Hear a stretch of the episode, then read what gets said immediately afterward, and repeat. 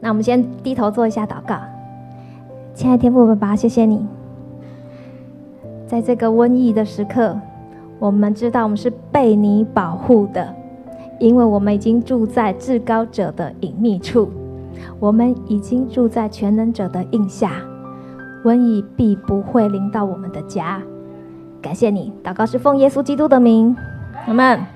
好，今天题目呢是圣经中的瘟疫事件簿。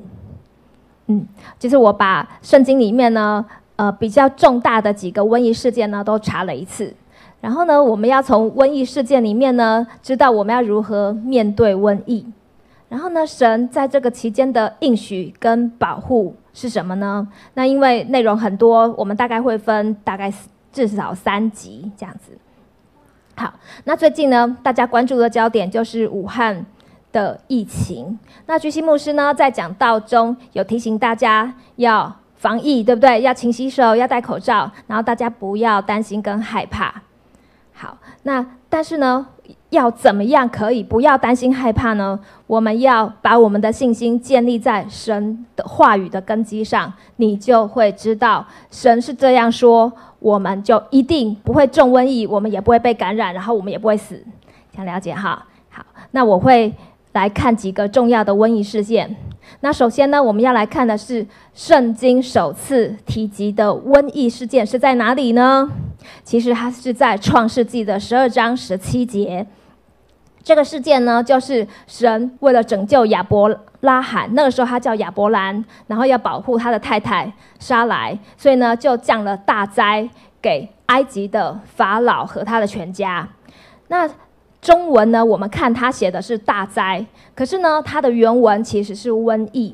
所以呢，在第一次神降了瘟疫在埃及的法老跟他的全家，那当时的死亡人数呢不明。嗯，好，所以呢，如果我们呢只看中文的和合本圣经呢，我们就不会知道说这个灾是瘟疫。所以呢，我等一下会把。圣经中所有跟瘟疫有关的希伯来文，跟大家做一个整理跟介绍。为什么要这样做呢？这样我们就不会错过上帝要借着瘟疫事件告诉我们的信息。好，接下来圣经中的第二个瘟疫事件是什么呢？就是那时候耶和华降了瘟疫，要埃及法老王来释放以色列人得自由。所以呢，这是十灾里面的第五灾跟第十灾。第五灾呢是埃及所有的家畜都死亡，那第十灾呢就是埃及所有的长子跟埃及投生的牲畜都死亡。那第三个瘟疫事件呢是什么？就是呢有十个探子报恶信，然后呢他们还激动了群众，要拿石头打死约书亚跟加勒。还煽动群众要抱怨摩西，所以呢，上帝就挺摩西，他就用瘟疫就杀了除了约书亚跟加勒之外的十个探子，所以那时候死亡人数是十个人。好，那现在来看第四个瘟疫事件。那个时候呢，就是有一个人，他是一个宗教的首领，他叫可拉。那可拉呢，就率领了两百五十个首领要来叛变。他们就聚众攻击摩西的领导权。那那时候呢，神就挺摩西。这时候呢，地就打开了，所以呢，就很多人就坠到阴间。然后呢，后来又有火烧，烧了两百五十个人，就是拿着香炉的人，那些都是领袖。接着呢，民众就抱怨，那神就用瘟疫就毁灭了那些攻击摩西的百姓。当时呢。因着这个瘟疫而死的人有一万四千七百个人，这样了解哦。好，圣经中的第五个瘟疫事件呢，就是那时候以色列人呢与巴利皮尔联合，那是一个偶像的名字。然后呢，那时候以色列人呢就吃了祭拜死神的食物，还跪拜了巴利。好，反正呢这件事情让上帝就是非常的生气，所以呢整个圣经呢我查了。关于这个事件，神就讲了五次。他在民数记、在生命记、在诗篇、在何西阿书都有讲到这件事，神就非常的生气，所以呢，神就降了瘟疫，死亡人数是两万四千人。好，第六个瘟疫事件呢，是大卫数点百姓，他就犯了罪，就得罪了神。那那时候呢，神就让大卫选择三样的灾祸，要让大卫得到惩罚，这样子。可是呢，后来大卫就自己选择了，他要在国中降瘟疫三天。那这个死亡人数呢是七万人。大家看哦，瘟疫的希伯来文总共，这我自己查的，呃，我只查到六个。那如果还有更多，以后你们可以告诉我，这样子。好，那这些呢，这几个，这六个希伯来文呢，都有瘟疫的意思。好，那比如说，第一个，它的数字编码是一六九八，然后第二个呢，数字编码是四零四六。好，以此类推。那你可能会问说，我要知道这些希伯来文要干什么呢？就是我刚才有说，因为圣经的中文和合本没有把原文的意思，就是这个瘟疫翻出来，所以呢，你会读的时候，你不知道原来圣经讲的是瘟疫哦。好，那刚才我们有提及圣经首次提及法则，瘟疫那个字在中文写的是大灾，对不对？它是五零六一这个字，第四那个这样子。好，接下来呢，出埃及记的十灾里面。呃，也是用瘟疫这个字，那他用的是第一个一六九八跟第四个五零六一，它是这两个希伯来文都有互用，在讲到瘟疫啊、灾殃，这些都是在讲瘟疫。好，接下来我们刚才有讲萨摩尔记下二十四章，大卫犯罪，对不对？然后神呢就降下瘟疫三天，然后呢这整段经文呢，圣经用的是第一个 Deborah。一六九八跟第二个四零四六这两个希伯来文字互用，好，所以他们都代表瘟疫。接下来就是可拉叛变，刚才有讲，百姓就遭了瘟疫，对不对？所以呢，在这整段圣经里面呢，呃，用的是第二个四零四六跟第五个五零六三，还用同一个字跟两个字互用。接下来呢，在诗篇九十一篇有讲到说灾害。必不临到你的帐篷，大家记得吗？那灾害呢？这个字它是用五零六一，也是瘟疫，所以意思是什么？就是瘟疫不会临到你的家。好，那这是圣经说的哦。好，接下来我们来看第一个，第一个一六九八这个字，它是瘟疫灾殃。所以呢，当你看到圣经里面有讲到毁坏啊、瘟疫啊、灾害呀、牛疫啊、家畜啊、瘟疫啊、灾殃这些字。都有可能指的是瘟疫，这样有理解哦。好，第二个字四零四六这个代号，它也是，比如说，当你在圣经里面你看到屠杀、灾殃、传染病，然后呢，重疾或是致命的一疾，甚至于中风 （stroke） 这个字，它有可能都是代表瘟疫，了解哦。好，第三个字在代码是四三四七。呃，圣经呢，中文都会写瘟疫，或是用灾殃来表示。那它代表的是瘟疫、灾殃，然后或是中风，啊，击打、伤害，或者是屠杀，或者是鞭打、殴打、大屠杀，或者是征服、打败、灾害或伤口 （wound） 这个字都会用这个四三四七的希伯来文。好，第四个也是。瘟疫、灾害跟灾殃，它是用五零六一的这个代码，所以呢，你看哦，灾病啊、灾殃啊、灾害啊、瘟疫啊、中风、击打、疾病、疫病、疤痕，然后伤口、麻风病、大灾、殴打、灾祸、责罚、损伤，这些都是同一个字。那大家刚记得吗？圣经首次提及法则的瘟疫，它用的是大灾，对不对？五零六一这个字，上帝降大灾，就是瘟疫给法老的全家。然后接下来呢，你可以看到，就是在立位记所有的灾病，包括什么传染病、麻风病，它也是用这个字。然后呢，诗篇九十一篇第十节，祸患必不临到你。刚才我有说，就是瘟疫也不会临到你的家。好，第五个字，五零六三这个代码，然后呢，它跟五零六二的。字根是同一个，所以呢，它也代表了瘟疫、灾殃、致命的重疾，然后击打、审判的击打。好，第六个，它是用五零六二的代码，它意思就是瘟疫跟半碟，然后呢，或者是每况愈下，然后击倒、伤害、被杀、跌倒、绊倒、绊脚这些。所以呢，在诗篇九十一篇里面有讲到说，神要吩咐他的使者用手托着你，使你的脚不会碰在石头上。这个“碰”这个字也是有瘟疫还有极重的意思。好，我们今天呢只讲一个瘟疫事件部，就是第二个部分，第五灾跟第十灾。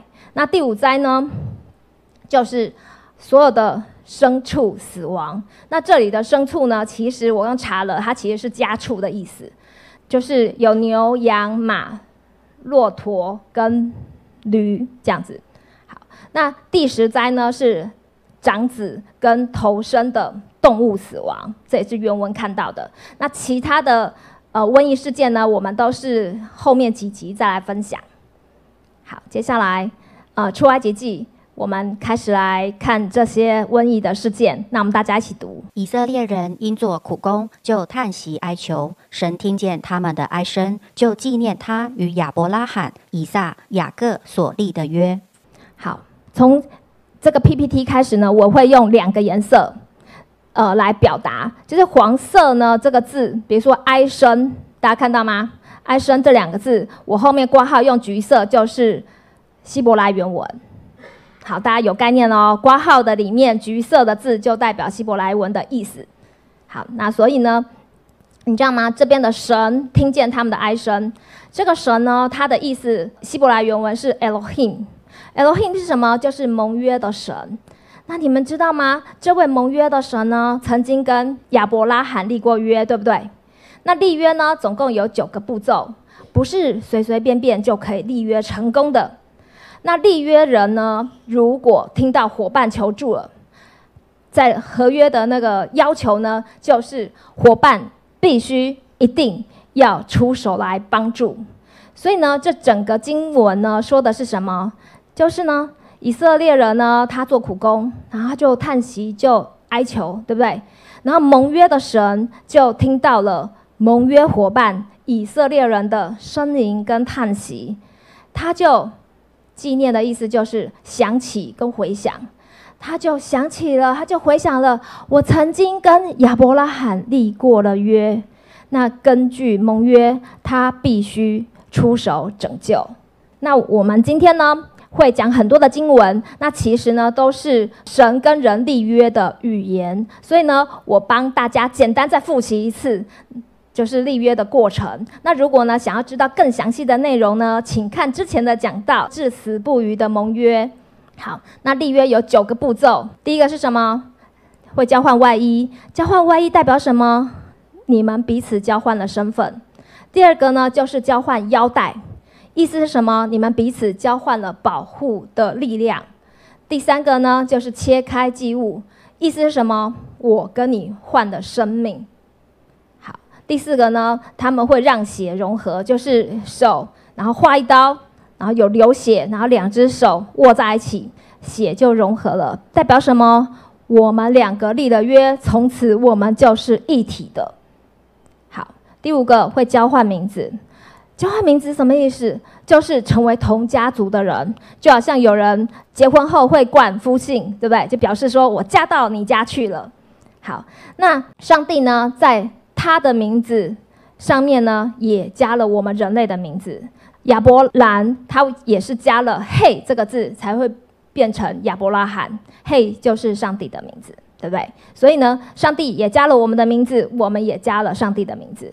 好，第六个立约记号。立约记号呢，它的意思就是要宣告、提醒，说我们彼此是有立约的。第七个就是要有见证人，就是要公正的第三人来确认合约，就是我们彼此确定有这个立约。好，第八个吃立约餐。立约餐其实就是领圣餐，所以我每个主日来，我们都有吃立约餐。我们领圣餐，我们就是在提醒、在宣告：上帝，我跟你可是有盟约的哦，我是你盟约的伙伴，所以我一呼求，你就一定必须要来拯救我。好，第九就是要设立纪念物。好，那通常呢，夫妻结婚盟约，通常呢是用什么婚戒来当纪念物，对不对？那我们跟上帝之间的纪念物是什么呢？就是圣餐。当我们领圣餐呢，我们就是在纪念上帝和我们所立的约，那纪念耶稣在十字架上已经完成的工作。好，这是立约的九个步骤。好，接下来我们再继续看故事，出埃及记三章。那我们大家一起来读。耶和华神从荆棘里呼叫说：“摩西，摩西，我要打发你去见法老，将我的百姓以色列人从埃及领出来。”好，就是盟约的神呢，一听到盟约伙伴以色列百姓呻吟叹息，对不对？所以他就立刻想起了他和以色列的盟约。然后你要知道哦，我们跟上帝的关系也是一样的，我们一呼求，神就垂听，而且呢，他就为我们预备了所有后面的拯救。好，下面继续来读。摩西说：“我是什么人，竟能去见法老，将以色列人从埃及领出来呢？”神说：“我必与你同在。”好，你们有没有发现这个 Q&A 非常的神奇？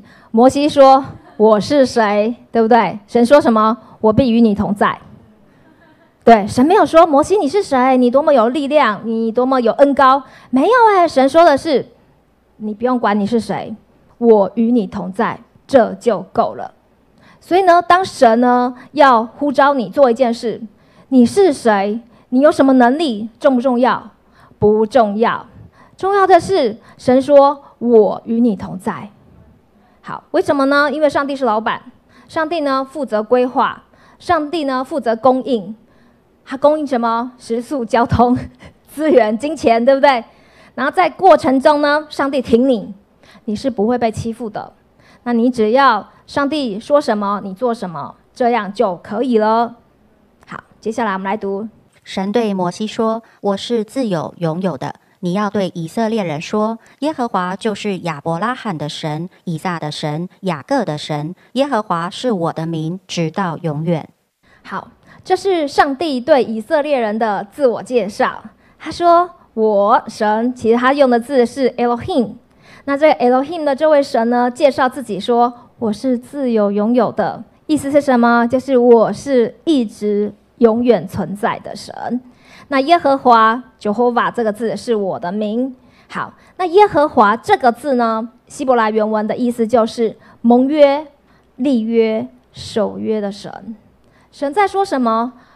神说的是：“我是和你的祖宗亚伯拉罕交换过名字的神。”所以呢，不只是亚伯兰冠上我的名字，嘿，所以它变成了什么？亚伯拉罕，对不对？神说，我也把我的名字冠上了你们的名字啊！你看哦，神说什么？神可以说我是神啊，可是他说的是，我是亚伯拉罕的神，我是以撒的神，我是雅各的神，对不对？他冠上我们人类的名字，他把他自己跟我们连在一起。好了解吗？就好像，比如说有一只蚂蚁，你要跟它立约，你就跟这个蚂蚁小明说：“ 我是蚂蚁小明的神。”这样了解吗？你看哦，伟大的上帝竟然把他自己的名字跟我们连在一起，表示神真的是很爱我们。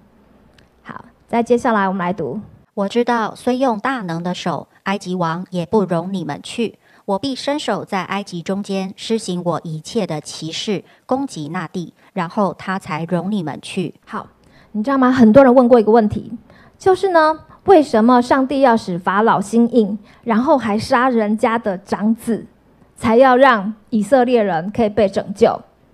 这作风会不会太残酷？所以呢，答案就在这两节。为什么呢？因为全知全能的上帝知道万人的心。不是看外表，或是听他说的话。神说：“我知道，这位法老呢，是不会让以色列百姓离去的。神知道他的心。”好，下一节我们继续念。耶和华对摩西说：“我要使法老的心刚硬，他必不容百姓去。”好，所以经文真正的意思就是说，神任凭法老的心刚硬。这个“使”它的原文就是任凭。因为呢，神知道法老的心就是很刚硬啊，不管怎么劝，他就是很刚硬，所以呢，神就只好任凭法老。所以呢，然后他这个呃原文他还有挂号说下面同，意思就是说，呃，所有经文关于我使法老心硬的这个字，都是我任凭法老心硬，这样了解哦。好，接下来我们再来读。耶和华对法老说：“以色列是我的儿子，我的长子，容我的儿子去，好侍奉我。你不肯容他去，看哪，我要杀你的长子。”好，那很多人也问说，呃，如果神呢要法老来释放以色列人出埃及，干嘛杀人家的长子啊？对不对？可是呢，我们刚才也有提到什么？神是盟约的神，对神来说，亚伯拉罕跟我不分彼此，亚伯拉罕的后裔就是我的后裔。所以呢，神跟法老说的是什么？以色列是我的长子，请你放了我的长子，不要再虐待他们。可是呢，如果你执意不放我的长子，我只好杀你的长子哦。这样了解吗？好，接下来我们再继续读。耶和华说：“容我的百姓去侍奉我。你若不肯，耶和华的手加在你牲畜上，必有重重的瘟疫。”好，那这就是上帝给法老的第一个瘟疫警告，就是在十灾这个事件。好，那瘟疫呢，先会发生在哪里？牲畜上。所以呢，神跟法老说的是什么？你再不放人，这次呢是牲畜。下一次呢，就是埃及全地所有投生的人跟牲畜，包括你法老的长子，我都一起解决。好，再来，我们继续读。耶和华要分别以色列和埃及的牲畜。第二天，埃及牲畜几乎死了，以色列人的牲畜一个都没有死。好，橘色的部分我说是希伯来原文，所以牲畜它。希伯来原文的意思是家畜，然后几乎是中文写的，但是呢，希伯来原文是说全部都死了。好，所以以色列的牲畜呢一个都没有死，但是埃及的牲畜全部都死了。好，接下来继续读。耶和华对摩西说：“我再使一样的灾殃临到法老和埃及，然后他必容你们离开。”好。这个灾殃呢，也是瘟疫这个字五零六一的代码。那最后的一个殃灾就是瘟疫。那你们知道最后一个殃灾是什么？就是十灾，就是投生的都要死。这个瘟疫就是有一种瘟疫是杀长子的，在那个时代。好，下一节我们继续来读。约到半夜，凡在埃及地所有长子，一切投生的牲畜都必死。好叫你们知道，耶和华是将埃及人和以色列人分别出来。好，这边投生的牲畜，它的希伯来文是动物，跟刚才不一样，刚才是家畜，现在是动物。好，那你们有没有注意到，无论呢是杀家畜的瘟疫，或者是杀长子和投生动物的瘟疫，圣经有提到一个字，常常出来就是分别出来。所以你要知道哦，当瘟疫来袭的时候，你自己、还有你的家、你的牲畜、你的产业，是被耶和华分别出来的，是被保护的。就是别人会种，但是你不会种，你们全家都不会种，讲了解吗？因为你是被分别出来的。好，那如何面对瘟疫呢？第一个，刚才有讲，就是你要知道，你们全家哦，不是只有你是被分别出来的，而且瘟疫是会越过你家的。第二个就是你要安息在神血约的保护里面。第三个就是神说什么就做什么。那我接下来就要来解释这三点。那我们大家一起来读出埃及记十二章。个人要按富家取羊羔，一家一只。黄昏的时候，把羊羔宰了，各家要取点血，涂在吃羊羔的房屋左右的门框上和门楣上。好，你们发现以家为单位，对不对？然后呢，如果一家呢人太少，吃不了一只，就要和隔壁邻居共取一只。那圣经有说要选一岁没有残疾的羊羔，预表什么？就是没有瑕疵。无罪的耶稣为我们而死，那我们就吃了耶稣的身体。好，我们继续来读。那夜我要巡行埃及地，把埃及地一切投生的，无论是人是牲畜，都击杀了。这血要在你们的房屋上做记号。我一见这血，就越过你们。我击杀埃及地投生的时候，灾殃必不临到你们身上。好，你们看哦，血要做记号，对不对？瘟疫来的时候，血会成为一个很明显的记号，就是上帝跟他的使者会看到，所以呢，瘟疫就会越过你的家。这样了解吗？好，所以这个灾殃这个字也是瘟疫的意思。所以呢，我们如何面对瘟疫呢？就是呢，你要真的知道你和神是有盟约的，那耶稣的血就是你立约的记号。好，那记得刚才我有说，就是立约的步骤，第六个步骤就是呢，立约的双方要留下立约的记号，就是宣告、提醒彼此的盟约。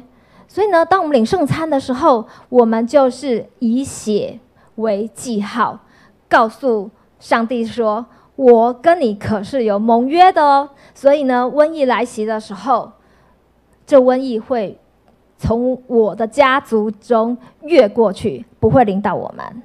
好，所以呢，瘟疫会越过用血为记号的家庭，那我们就是用血为记号的家庭。想了解哦，我们继续读。到了半夜，耶和华把埃及所有长子及一切投生的牲畜尽都杀了。法老招摩西说：“带以色列人出去，连羊群、牛群带走吧。”他领自己的百姓带银子、金子出来，他支派中没有一个软弱的。你看，诗篇一百零五篇在讲的就是当时的状况，就是呢，神呢后来就把大约两百万的。百姓就带出来了，这些人呢还带着金子啊、银子啊出来，而且呢，他的支派中这两百万人没有一个是软弱的。软弱的希伯来原文就是很虚弱、跌倒、蹒跚，然后走路不稳。大家都记得吗？我们在春节的时候，我们都会有春联。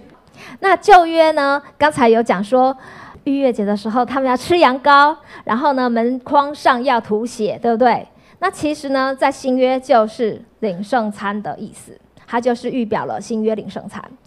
好，那在这个当中呢，它同时也表示什么？就是呢，我们在进行写约的第八个步骤，大家记得什么？就是吃立约餐，对不对？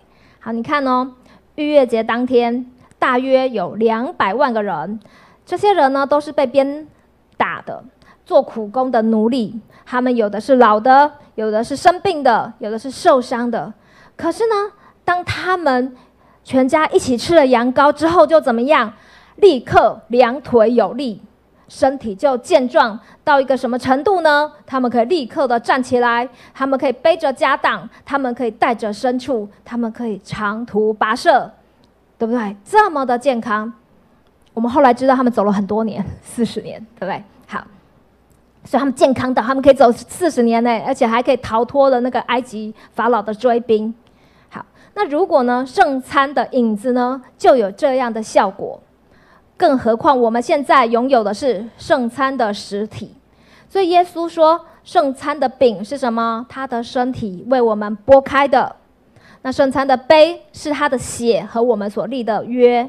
所以呢，当我们领圣餐的时候，你心里就一定要知道。我们一定会比这两百万的以色列人更健康。所以呢，当瘟疫来袭的时候，我们领圣餐，我们就是在宣告跟提醒：我们已经在上帝保血的盟约中，我们是以血做记号的家，我们是被分别出来的，瘟疫不能靠近我们的家。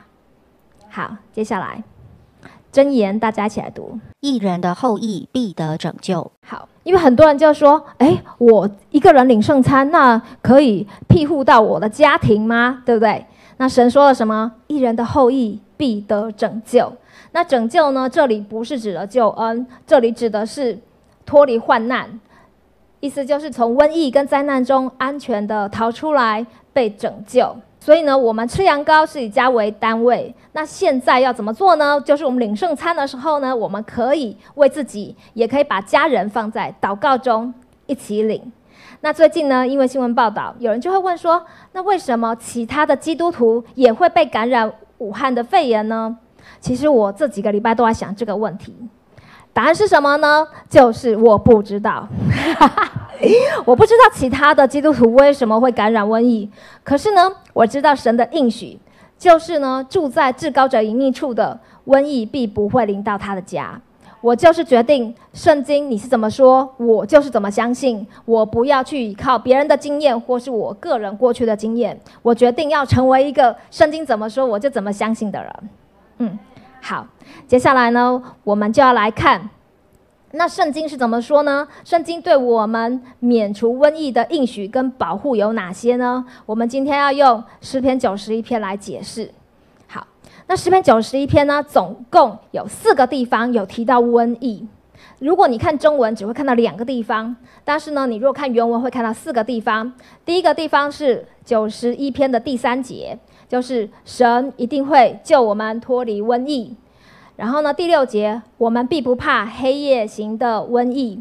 第十节，瘟疫必不会靠近我们的家。第十二节，我们必不会被瘟疫击中。好，那接下来我就一节一节讲哦。好，我们大家一起来读第一节：住在至高者隐秘处的，必住在全能者的印下。好，你看哦，我现在用橘色，我把每一个单字都帮大家用希伯来文查了一遍。所以呢，橘色的字就是黄色的字的希伯来文的意思，这样了解哈。好，所以你看哦，住在至高者隐秘处，那个住呢，它的原文就是居住、坐下。安歇、安居，然后呢？至高者就是至高神这个字。好，那所以呢，意思就是我们要在至高神的隐秘处，我们要安息，我们要休息，我们要坐下，不要紧张，不要慌张。然后呢，当我们安息在至高神的隐秘处的时候呢，我们就是住在全能神的印下。那这个全能神，他用的是 El Shaddai 这个字，全能的神。那印下呢？这个字就是在他的 shadow，在他的影子，在他的庇护，在他的防御系统里面。那你要知道哦，当一个人在他的影子的下面，代表什么？他们是非常的靠近，对不对？是贴紧的，所以你才会在他的影子下面。所以呢，诗篇九十一篇的所有的应许呢，都是给住在至高者。至高神隐秘处的人，就是什么？就是住在基督里的人。好，那神要你安息在至高神，还有全能神的里面，就是安息在基督里。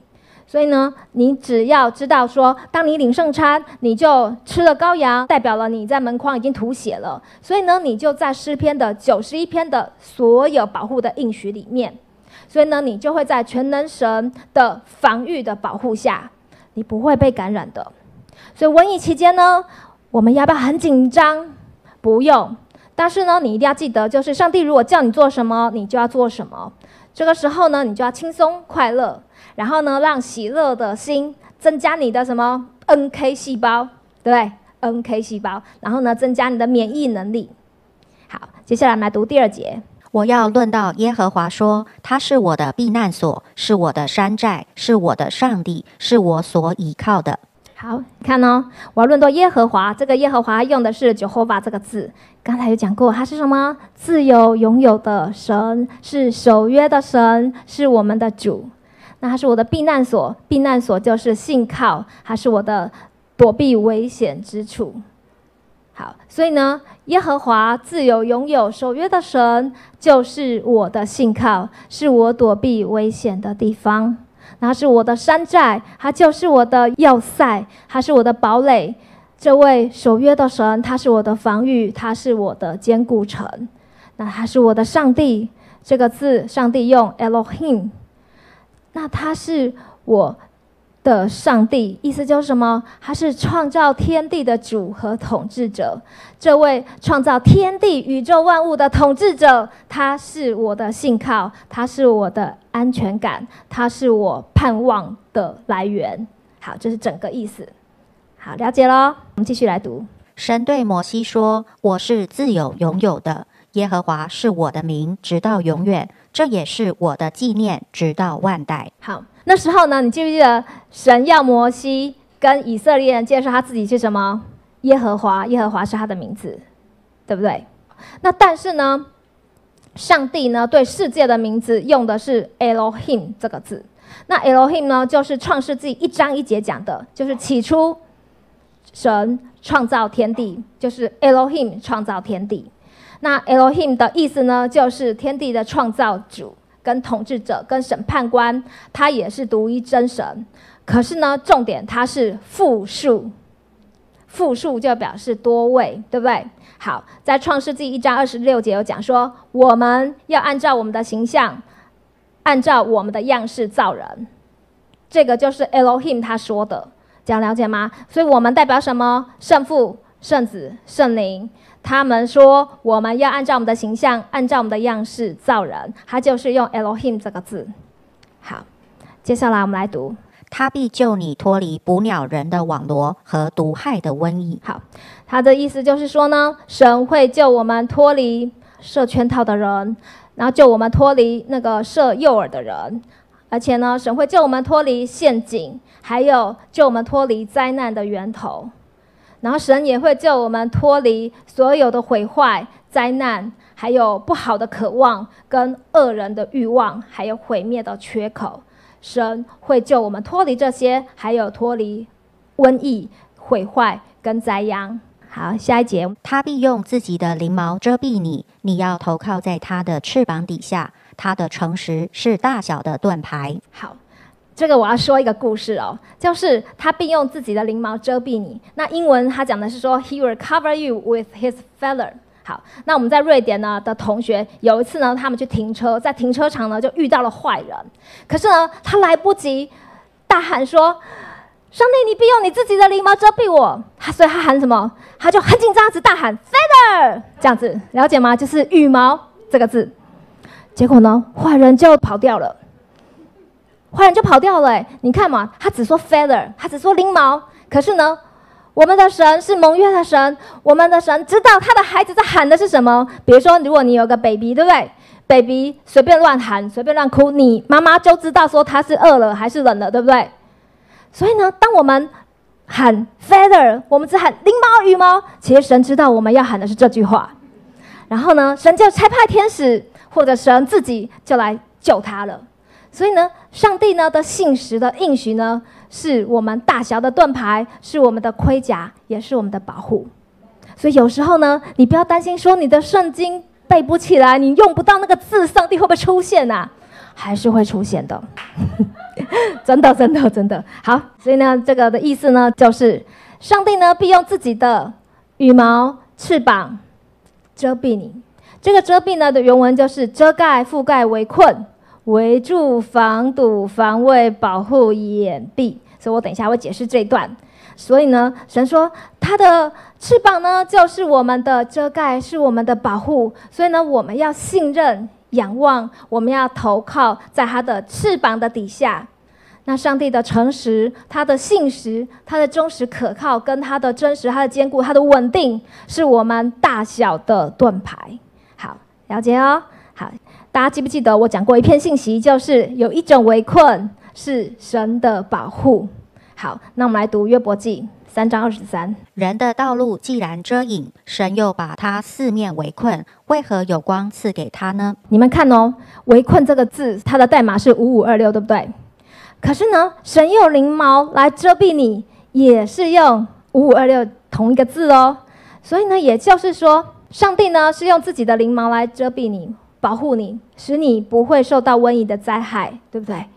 可是呢，在同时，有可能小明呢，小明出现了，他可能会像约伯一样，他感受到的是上帝对他的围困、围住、防堵跟拦阻。这个时候呢，就要看你是怎么认识我们的神了。如果呢，你认为我们的天赋呢是良善的天赋，他向你所怀的意念是赐平安的意念，不是降灾祸的意念。这个时候呢，你就会看到神在这个期间给你的是保护，而不是围困。所以呢，我要奉耶稣基督的名祝福你，想要打开你的眼睛，在你这段时间，也许你感到围困，可是呢，你会看到上帝给你的祝福跟保护，以至于你每天早晨都可以保得他的慈爱，可以数算他的恩典，来开始你的每一天。好，传道书，我们大家一起来读。凡临到众人的事都是一样，一人和二人遭遇一样的事，洁净人和不洁净人，献祭的与不献祭的也是一样。好人如何，罪人也如何。好，你看哦，凡是临到众人的事都一样，对不对？在瘟疫期间呢，大环境呢就是经济不景气，出入是不是很多的限制？那不管你有钱没钱，你口罩都是有限制的。但是呢，你要知道说，你是被分别出来的，你是被保护的，因为你是艺人，所以呢，你是被上帝的翅膀遮蔽、保护、遮盖跟维护。恶人他真的会被拦阻，他会围困，还会被关闭，他会被防堵，他会被围住。那你们记不记得我上次讲过一个道，就是加勒呢？他是不是因为其他的伙伴不相信神的应许，所以呢，他就陪他们在旷野就多流浪了三十八年？可是呢，你看哦，他多花了三十八年，可是神补还了他几年？四十五年，对不对？他还赚了七年。所以呢，上帝是补还的神。所以你的时间呢，不会因为瘟疫期间，或者是别人在被围困的时候呢，你的时间就被浪费掉。那这段期间，你们有发现呢？我们很容易就订到很好的餐厅啊，然后很多人呢就有更多的休息、安安息。那很多的家庭呢，在这段时间呢，因为有更多的团聚，是不是关系就变得更好了？然后呢，这段期间呢，很多人都彼此关心，对不对？有些时候呢，连敌人都变朋友了，因为大家只在乎说你有没有口罩，你要不要帮助你，对不对？不会在乎说啊，我今天要干掉你，因为现在是非常时期，没有人在打仗。共同的敌人就是瘟疫。好，来诗篇第五节，我们继续来读。你必不怕黑夜的惊骇，或是白日飞的箭。意思就是你不会怕黑夜的惊骇，就是不会怕恐惧，你也没有惧怕的对象，或是白日飞的箭，白日飞来飞去在上空盘旋的箭，箭头弓箭或者是伤口。所以呢，我们不用怕黑夜，也不用怕白日。代表什么？我们整天都不用害怕。好，接下来第六节来读：你必不怕黑夜行的瘟疫，或是午间灭人的毒病。你看啊，你必不怕黑夜行的瘟疫。刚刚讲过，对不对？午间呢，它这个字可以是中午，也可以是快乐，或者是福气，或是我们也不怕灭人，就是摧毁人的毒病，就是毁坏。好，所以呢，我一看到快乐福气，我就觉得，嗯，中国人呢常说乐极会生悲，对不对？所以呢，你看我们必不怕乐极生悲，因为我们不会在快乐的时候遭遇到毁坏。好，诗篇虽有千人扑倒在你旁边，万人扑倒在你右边，这灾却不得临近你。就是说，虽然呢有千人扑倒在你的旁边，这个扑倒呢就是死于非命，倒下去失败了，躺下攻击袭击，遭到击倒卧倒。好，虽然呢有一千个人倒在你的旁边死于非命，或者是呢倒在你右边，可是呢这个灾这瘟疫却不会临近你，不会靠近你，不会挨近你，不会接近你，也不会拉近你。好，来继续读。你为亲眼观看，见恶人遭报，就是你可以亲眼的看到恶人呢，就是邪恶的、犯法的、与神为敌的、向神或人犯罪的，遭报就是得到了报复、回报。跟报应，好，你知道吗？你会活很久，所以呢，在瘟疫呢灾难的期间，你的生命是被保守在血约的里面，你的日子呢会被保存起来。你会看到呢，恶人照着他们所行的得到了报应，很像加勒跟约书亚，看到那些报恶性的人呢被瘟疫灭绝，对不对？可是呢，他们也看到了三十八年之内。他们看到那些曾经想要拿石头打死他们的人，一个一个的离世，没有进入应许，也没有完成生命的呼召。好，这就是你为亲眼看恶人遭报。好，第九节我们来读：耶和华是我的避难所，你已将至高者当你的居所。我们的神呢？至高的神，全能的神。立约的神就是我的避难所，我的隐秘处，还是我的信靠，还是我的盼望。他是我躲避危险、躲避风雨的地方。然后呢，这边讲到说，你已将至高的神、至高者当做我的居所，就是我的避难所、我的住处了。所以这个部分就是重申，再次强调刚才诗篇的第一节跟第二节。想了解吗？他就再次说：“我已经把至高的神当做我的居所喽。”嗯，好，第十节，祸患必不临到你，灾害也不挨近你的帐篷。好，刚才讲到灾害这个字就是瘟疫、疫病、甚至可以当中风。所以呢，我那时候好神奇哦，我就觉得说，哇，好棒哦！你看，中风必不会临到我们的家人。中风必不会临到我们的家人，瘟疫也不会临到我们的家人。祸患的意思就是邪恶啊、坏的啊、不合意的啊、令人痛苦的、悲伤的、不快乐的、不仁慈的、罪恶、危险、苦难、伤害、错误、灾害，这些祸患都不会临到。临到这个字呢，就是遇见、巧遇、被安排见面。所以呢，这些不好的事情、这些苦难、这些灾害都不会被安排来见到我们。好，那灾害呢，就是瘟疫呀、疫病、中风，也不会挨近，不会靠近我们的住处，也就是不会靠近我们的家，还有我们的家人，因为我们的家人都已经在至高者的隐秘处，都已经在保险盟约的里面。好，十一节我们来读，因他要为你吩咐他的使者，在你行的一切道路上保护你。你看哦。所以呢，因为他是谁？神，对不对？要为你，就是为我们吩咐。神要为我们任命、命令、下令他的使者。好，注意哦，这里的使者，他的原文是天使，而且是复数，表示什么？复数代表两个以上。然后呢，在我们所行的道路，我们的道路呢，包括我们的方向、旅程，还有行为习惯上，保护我们。保护我们，保守我们，看守我们，而且是留心的观察、注意我们，然后把我们保存起来。好，这是这节的意思。好，我们大家一起来读：天使岂不都是服役的灵，奉差遣为那将要承受救恩的人效力吗？好，刚才呢，神就说他会差派天使保护我们，对不对？好，那你看哦，天使是做什么的呢？他是服役的灵，他是奉差遣为那将要承受救恩的人效力。那谁是那将要承受救恩的人呢？就是我们呢，每一个相信耶稣的人，就是将要承受救恩的人。那至少有几位？两位守护天使，对不对？因为天使们是复数，然后呢，他是被上帝差派来要来服侍我们的。好，那天使呢是被谁差遣？被上帝差遣。所以呢，我们不要自己差遣他。如果我们需要天使帮助，我们可以怎么祷告？我们可以说：“亲爱的耶稣，请你，嗯，叫天使来帮助我。”对，你要拜托耶稣叫天使哦，不要自己叫天使。佛罗里达呢，那时候有个大教会，那时候呢，上帝就差派了一个天使，让他们呢发生了很多的神迹奇事。然后呢，有一次呢，就有人呢就问那个天使叫什么名字。然后那个天使就告诉他他叫什么名字，我故意不要告诉你们。好，然后呢，结果呢，他们后来就开始呼叫那个天使的名字，就开始跟那天使祷告。哎，那你们要知道哦，天使好的天使，上帝的天使是不会也不能接受荣耀的，因为呢，荣耀唯独归给上帝。所以呢，天使呢就被召回去了，神迹就没有了。所以记得不要呼叫你自己的天使，你可以呼求耶稣。你就说耶稣，请你差派天使，这样了解吗？你们看哦，《使徒行传》呢，有很多的天使呢，曾经帮助信徒，对不对？的那些事迹。那我认识的很多朋友呢，跟我个人呢，也都有被天使帮助的经验。我记得我有讲过，就是我有件洋装不见了，对不对？然后怎么找都找不到，可是我就是很需要穿，所以我就跟神说：“亲爱的耶稣，请你可不可以差派天使帮我把我的洋装找出来？”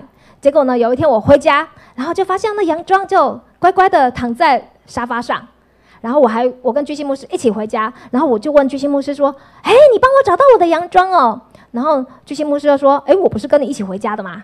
对，所以呢，真的是天使帮我找到的。那我们还有很多人呢，掉了公事包、掉了耳环啊、掉了项链啊，什么都是跟耶稣讲，然后耶稣差派天使把它找回来了。好，我们来读。当夜，耶和华的使者出去，在雅述营中杀了十八万五千人。清早有人起来一看，都是死尸了。好，你们看哦，上帝的天使呢，他不是很像卡通的那种可爱圆滚滚的那种小天使，然后笨笨的这样子，他是大有能力的天使。你你们知道吗？亚述王啊，那时候要攻打犹大王西西家，然后呢，他就打发了使者去侮辱耶和华。然后那个时候呢，神就说。我为了我自己的缘故，我也为了大卫的缘故，我一定会拯救你们的。所以呢，他就只差派了一个天使，杀了十八万五千人。所以你要知道哦，你们现在脑袋的天使，不要想到是那个小小的、可爱的，你们想要是大有能力的天使。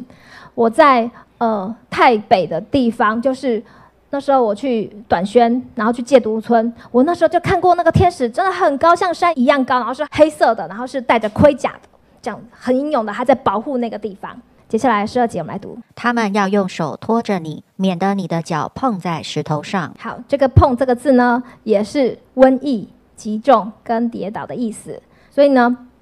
他的意思就是说，呃，神会差派天使来保护我们，对不对？然后他会用手托着，这个托着呢是五三七五这个字，等一下我会讲。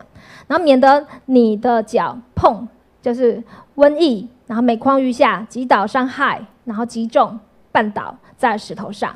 那因为碰这个字呢，它原文有瘟疫呀，有击中的意思，所以呢，这句话我个人的领受就是，天使呢会用手托住我们，使我们不会被瘟疫击中。好，这是我的解释。好，刚才讲到拖着，记不记得？所以呢，我现在要来讲那个最令人恐惧害怕的经文了。它是一个圣经难解题，《约翰福音》十五章一到二节，你们记得吗？就是不结果子会被剪掉，记得这个吗？哇，我以前吓坏了。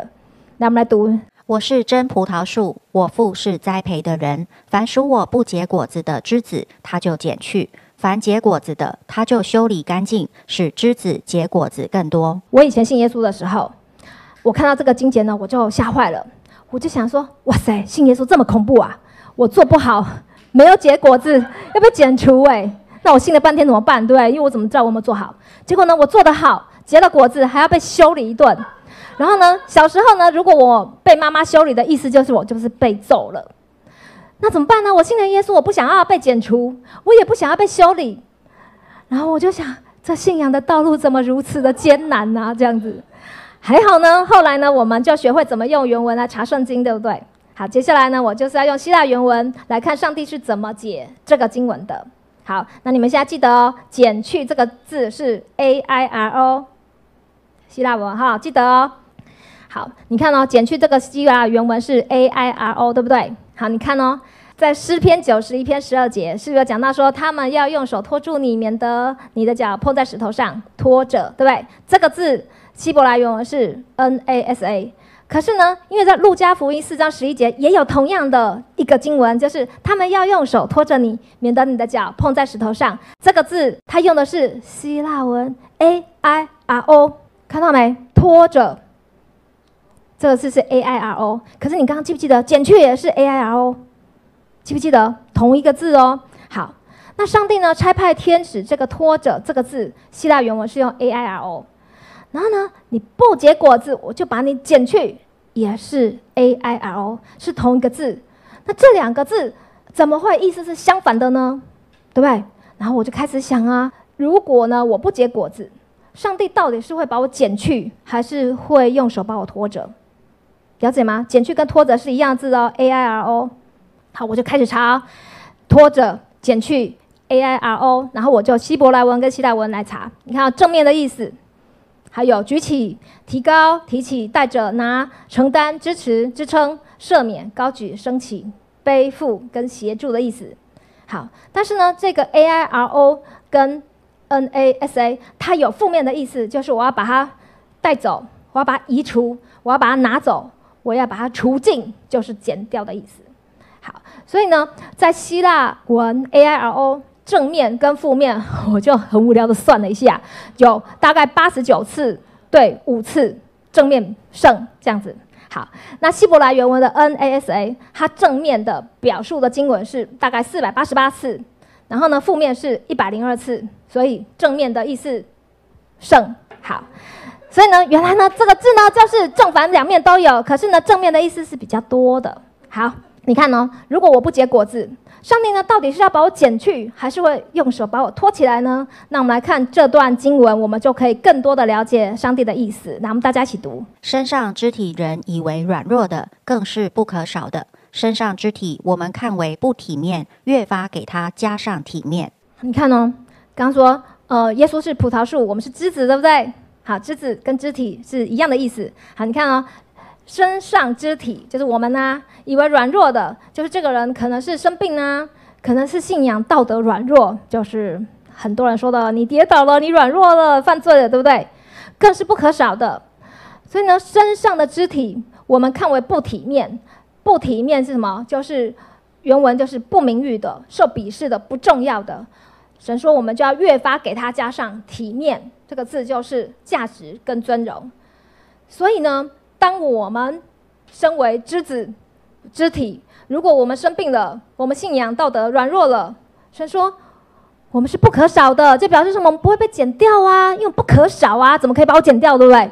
好，那我们呢？如果被看为不名誉的，可能犯了错，好受鄙视的，我是不重要的。神说他要越发给我们什么价值跟尊荣，所以呢，我还是不会被剪掉啊，这样了解吗？所以呢，到底我不结果子的时候，就很像生病了，信仰道德软弱了，不名誉了，受鄙视了，不重要了。神真的要把我剪掉吗？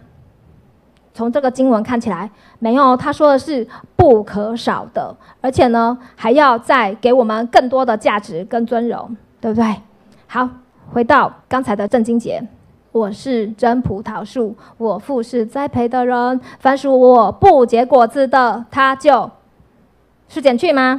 如果根据刚才我们所解出来的所有的从原文解出来，其实呢？他就会把我们抬起来，然后呢，凡结果子呢，他就修理干净。这个修理的原文是清洁，是用水来清洁，使我们干净，使枝子可以结果子更多。好，所以呢，我查了百科全书，就有说呢，葡萄树呢，它是对光要求很高的植物。那光照的，就是它被阳光照射的情形呢，对于葡萄的产量跟品质都是有很大的影响的。那光照如果不足的枝子呢，就会细弱，不容易结出果子。那一般农夫的做法呢，就是会把细弱、没有照到阳光的枝子呢抬起来，然后让它们可以多晒太阳，然后就可以结果子了，而不是把它剪去。那已经长得很好的枝子呢，就是用水把它们清洗干净就可以了。因为当它们很干净的时候呢，就会长出更多的果子。好，那基督的生命呢是怎么洗干净的呢？耶稣说过，就是要用神的话把我们洗干净。所以呢，感谢主，耶稣是葡萄树，我们是枝子，我们是属耶稣的。如果呢，我万一不小心没有结果子，耶稣呢不会剪掉我，耶稣会用恩典把我托起来，让我可以见光，帮助我可以结果子。那如果呢，我已经结果子了。耶稣也不是修理我，他是用神的话洁净我，使我结果子更多。了解喽，好，不用害怕哦。好，第十三节，你要踹在狮子和毁蛇身上，践踏少壮狮子和大蛇。好，这个踹呢，就是践踏前行。然后狮子呢，它有恶人的意思。然后毁蛇就是毒蛇，践踏好欺压少壮狮子和大蛇，大蛇就是龙。龙代表是什么？撒旦的预表嘛，对不对？然后蛇海怪，所以呢，我们会践踏恶人，然后呢，我们会践踏毒蛇，我们也会践踏那个龙海怪蛇，这样了解。好，你看哦，马拉基书呢有针对刚才我们讲的，也做了一个说明，而且说你们必践踏恶人，而且呢，在上帝所定的日子呢，这些恶人呢会在我们的脚掌之下。好第十四节，我们继续来读。上帝说：“因为他专心爱我，我就要搭救他；因为他知道我的名，我要把他安置在高处。”好，上帝说呢，因为我们专心爱他，他就要搭救我们，他带我们到安全的地方，获得安全。然后呢，因为我们知道他的名，这个知道呢，就是经由经验来体验、来领悟到思想神。然后只认识了神的名字，然后呢，神就会把我们安置在高处，就是他会把我们高举到敌人难以接近的地方。这就是这个原文的意思。好，刚刚讲到认识，对不对？知道神的名的那个知道跟认识。来，我们下一节，创世纪有讲。来，我们大家来读。有一日，那人和他妻子夏娃同房，夏娃就怀孕。好，刚才那个我们知道耶和华的名字的那个知道那个字就是亚达。意思就是同房这个字，所以呢，这个同房跟认识、知道是一样的意思。就是呢，你要察觉、看出，你要分别，你要分辨，然后你要很、你要很认识神的名字，然后你就会被分别出来，你就蒙拯救。这样了解吗？好，我们继续来读。我已将你的名指示他们。耶稣说：“我已经将你的名，神在对谁说？对天父爸爸。所以呢，你的名是指什么？天父爸爸。所以耶稣呢，已经将天父的名字显明给门徒。神让门徒呢认识天父的名字。诗篇九十一篇呢，第一节开始，我们是不是讲了很多上帝的名字啊？有什么？有 Elohim 吗？有至高者，还有。” El Shaddai，对不对？有很多很多，然后呢，都分别代表了上帝不同的属性。还有呢，比如说耶和华拉法，就是代表什么？我是医治的神。然后呢，上帝也向以色列人介绍他的名字是耶和华。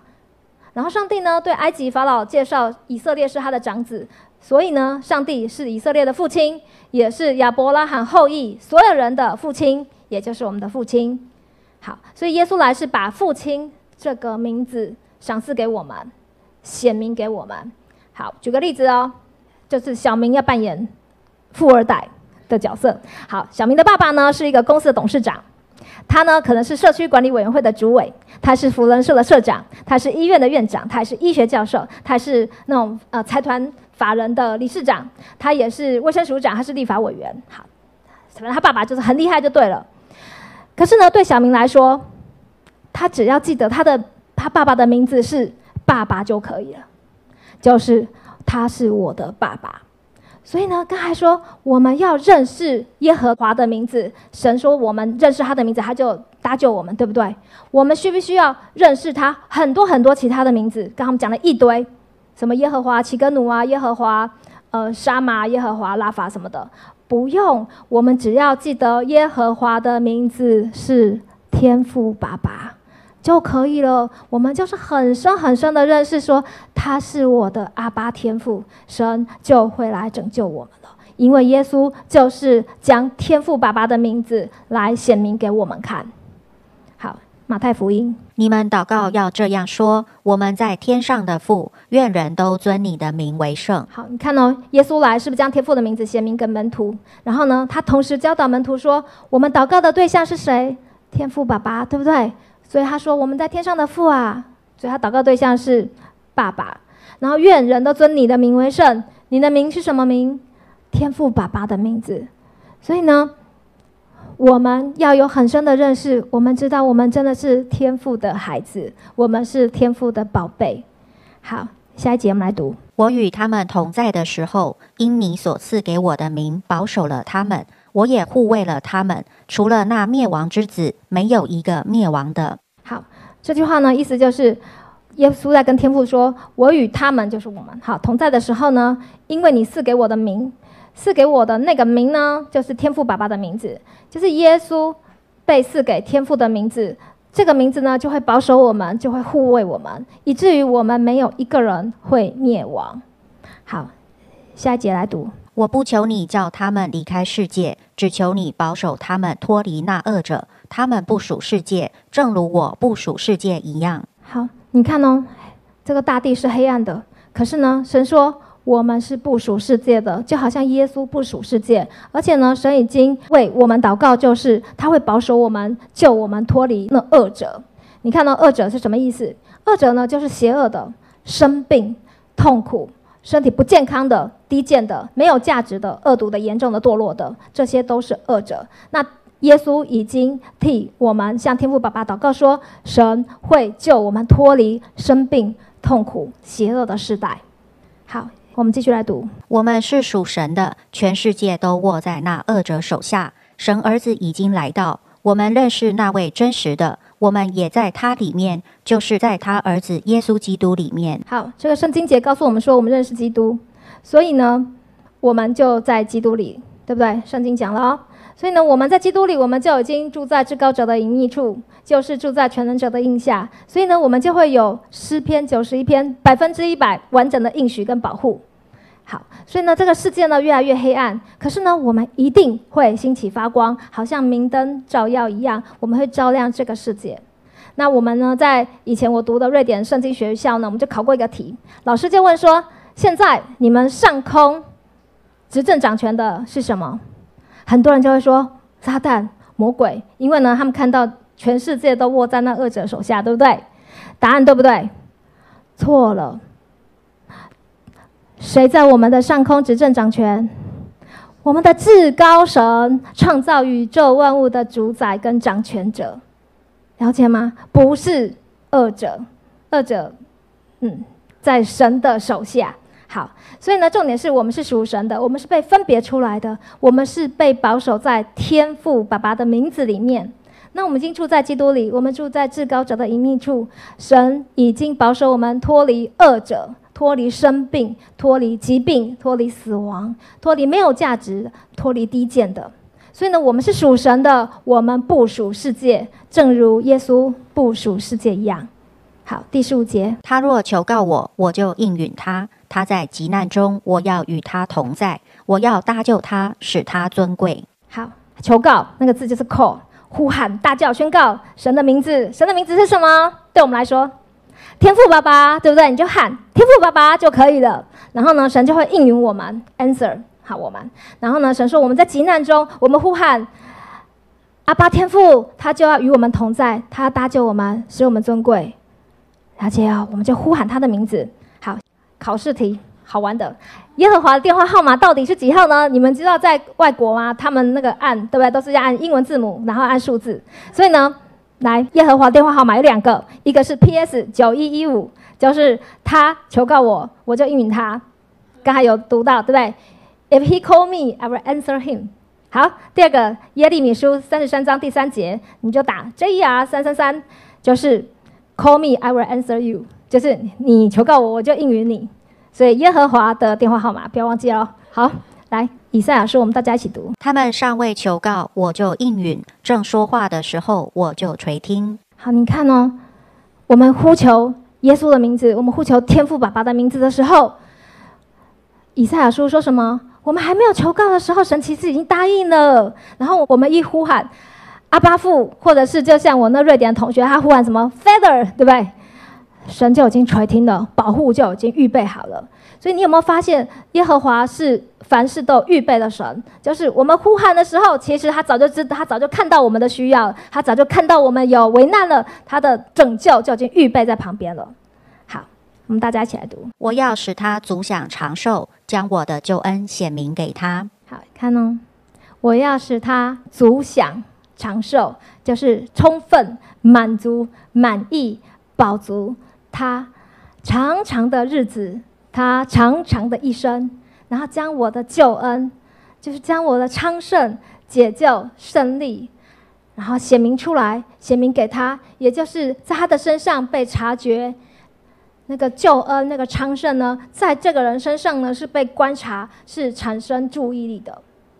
我记得呢，我在信主之前呢，我以前呢很喜欢去算命，因为那个时候大学啊，我们大家都很流行什么紫微斗数啊什么的。因为那时候我们不知道说未来我毕业以后何去何从，我的工作会如何呢？然后我记得有一次呢，我就算到算命，算到一个什么，我八十八岁的时候还会当大官这样子，超好笑的。好，然后呢，那时候呢，就是感觉有围困感，因为你就是不知道你毕业后要干嘛。可是呢，当我算到我八十八岁的时候还会当大官，你知道吗？突然间围困感就消失了。因为呢，未来如此的美好，怎么会在意现在小小的一点围困跟不满意的感觉呢？对不对？那现在有什么好担心害怕呢？反正八十八岁会当大官啊。好，可是信主后呢，我才知道说，其实呢，我们一生的年日跟疆界都已经写在哪里了？生命册上。上帝呢，对我们一生有美好的计划，对不对？天机不可泄露，这个天机就是上帝对你的生命有美好的计划。然后呢，就是你会得到救恩，救恩就是耶稣，你会与耶稣一同掌权，你会与耶稣一同作王。好，当我们相信耶稣为我们的罪而死，死在十字架上，三天后复活，我们就得到救恩了。然后接下来的每一天的年日，耶稣就会邀请我们跟他一起掌权。一起做王，所以呢，诗篇九诗一篇的这个结尾，神就是对我们的未来说了一个天机。这个天机就是我们会足享长寿，我们会蒙拯救，因为我们已经认识了耶稣，我们会昌盛，我们会胜利，因为我们信主的那一刻起，我们就进入了人生的胜利组。你看呢？我们已经知道我们的未来就是会足享长寿，就是会得胜，因为这神已经告诉我们，我们未来的日子像黎明的光一样，会越来越亮，会越走越明。所以我要奉耶稣的名宣告，即使呢现在我们人生的过程中有一些围困或是不如意的感觉，这些都是暂时的。你只是经过死荫的幽谷，你不会永远停留，你不会永远停留，你只是经过，你会很快的度过，因为神会让你安全的进到下一个应许之地，因为你的未来是足享长寿的，你的未来会与耶稣一同在生命中掌权作王。感谢主，我们来做个祷告。天父爸爸，谢谢你。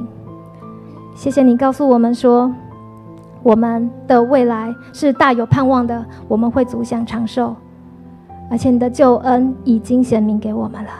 当我们求告你阿巴天父的名字的时候，你会立刻的应允我们，你会与我们同在，你会搭救我们，使我们尊贵。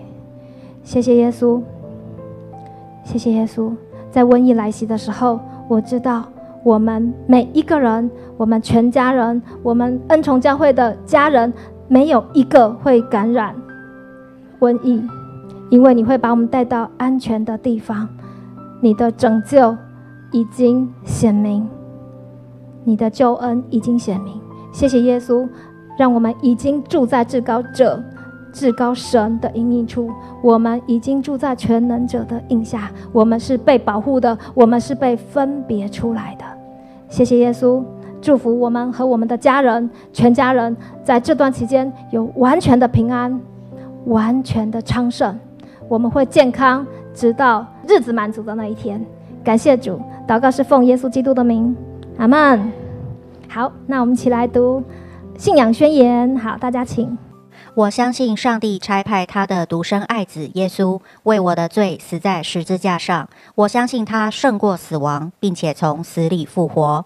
我现在是上帝所爱的孩子，因他流的宝血，我大大得福，蒙受极高的恩宠及深深被爱。我永远脱离疾病、灾害与死亡。耶稣如何，我在世上也如何。谢谢耶稣，我们永远的脱离疾病、灾害与死亡。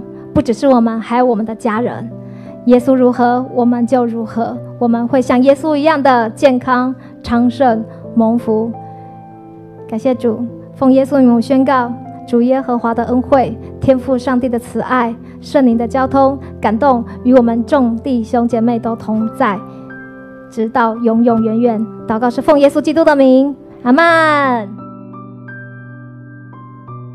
谢谢你播出宝贵的时间，我是香香牧师。我想邀请你跟我做一个祷告，给自己一个机会，让耶稣成为你的主，让你的一生都有天赋爱你。亲爱的耶稣，请你住在我的心里，做我的救主，生命的主。谢谢你赦免了我所有的罪，从死里复活，使我称义。